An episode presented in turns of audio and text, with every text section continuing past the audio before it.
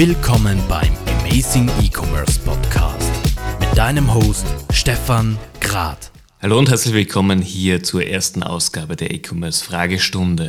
Es freut mich sehr, dass dieses Format von euch so gut angenommen wird. Wir haben auf den Teaser letzte Woche wirklich viel Feedback bekommen, zu welchen Themen ihr gerne einfach ein bisschen Insights haben wollt.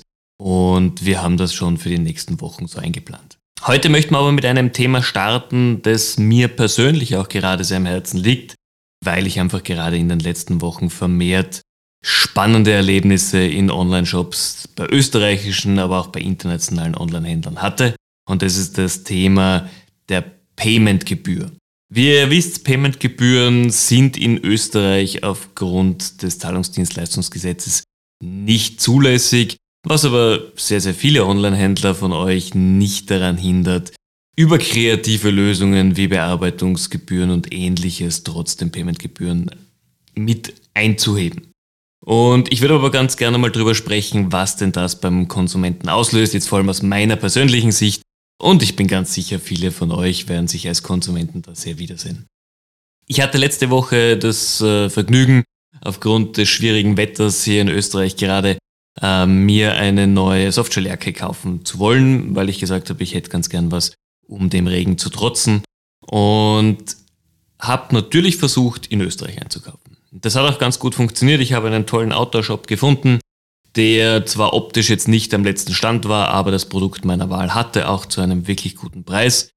Und ich habe mich schon zum ersten Mal geärgert, die Softshelljacke kostet ungefähr 120 Euro, dass äh, bei einem Produkt dieser Preisklasse dennoch dann 9 Euro Versandkosten anfallen, was äh, ich schon generell nicht mag, aber es war mir für dieses Produkt vollkommen okay. Im Checkout dann äh, war wie immer die Wahl des Zahlungsmittels und ich bin einfach jemand, ich hatte meine Kreditkarte nicht zur Hand. Ich bin jemand, der gerne PayPal nutzt in diesem Fall.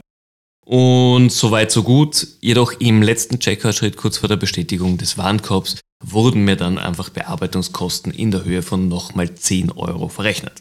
Und natürlich, ich schaue auf solche Sachen, so wie auch viele Konsumenten drauf schauen. Das darf man gar nicht unterschätzen. Konsumenten haben hier wirklich einen Blick für Details und wollen auf keinen Fall hier verarscht oder zu viel bezahlen. Ähm, dementsprechend habe ich dann getestet, wie sieht es denn aus, wenn ich alternative Zahlungsmethoden nehme, Kreditkarten, Sofortüberweisung oder ähnliches. Und tatsächlich waren die Bearbeitungskosten jeweils unterschiedlich hoch. Was mich dazu führt, dass es einfach versteckte Zahlungsmittelkosten sind. Und das ist einfach ein absolutes No-Go. Ich verstehe vollkommen, dass Zahlungsmittelkosten für jeden Online-Händler ein notwendiges Übel sind, aber ich kann sie in keinster Weise dem Kunden aufs Auge drucken. Das funktioniert nicht. Einerseits ist es rechtlich nicht zulässig, andererseits sehr viele Zahlungsmittel untersagen diese Zahlungsmittelgebühren auch in ihren AGBs, was im schlimmsten Fall dazu führen könnte, wenn ihr sie einhebt, dass euch das Zahlungsmittel sperrt. Und es killt einfach ganz klare Conversion Rate. Nichts ist heutzutage teurer als Kunden in den Shop zu bringen, Produkte zu verkaufen. Online-Marketing, wissen wir, macht inzwischen den größten Budgetposten bei Online-Händlern aus. Ähm, aber wieso ich dann all dieses ausgegebene Geld und aus dem Fenster schmeiße, weil ich quasi den Kunden im allerletzten Schritt, kurz vor dem Bestellabschluss, nochmal so richtig verärgere und ihm ein schlechtes Gefühl mitgebe, kann ich in keinster Weise verstehen. Und ihr merkt, es ist ein persönliches Thema und hier wirklich ein persönlicher Einblick, weil ich sage, das, das ist ein absolutes No-Go. Bitte rechnet euch die äh, Paymentkosten vorab schon in den Verkaufspreis mit rein. Im Idealfall nehmt ihr auch gleich noch die Versandkosten mit rein. Ich habe mich auch gewundert, eben bei 120 Euro Produkt, dass ich nochmal 9 Euro Versandkosten zahle, wobei ich die 9 Euro generell eine Frechheit finde innerhalb von Österreich, äh, auch wenn es mit der Post zugestellt wird.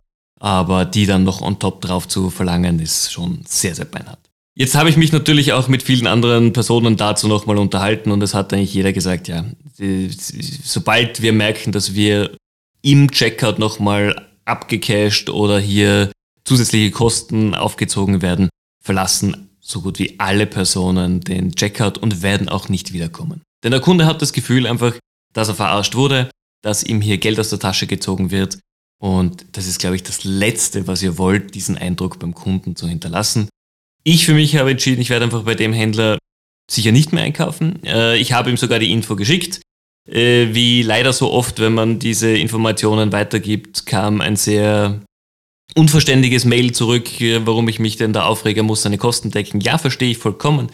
Bin der Letzte, der sagt, äh, Online-Händler sollen auf Geld verzichten oder auf Deckungsbeitrag verzichten, aber man muss es schon intelligent machen und im Idealvergleich in dem VK mit einrechnen, bitte sehr. Wie seht ihr das? Wenn ihr merkt, dass äh, Paymentkosten aufgeschlagen werden im Checkout, wie reagiert ihr? Was macht ihr damit? Meldet ihr es dem Händler und sagst du, wenn du auf die verzichten würdest, würde ich bei dir kaufen oder ist es für euch auch ein No-Go? Mich würde euer Feedback interessieren. Bitte meldet euch bei mir, schickt mir eine E-Mail, schreibt mich auf den sozialen Kanälen an. Ich freue mich hier einfach über den Austausch, wie auch ihr als Online-Händler oder auch als Konsumenten an solche Themen herangeht. In diesem Sinn wünsche ich euch einen wunderschönen Tag, eine erfolgreiche Woche noch und bis kommende Woche in der E-Commerce-Fragestunde. Euer Stefan Grad.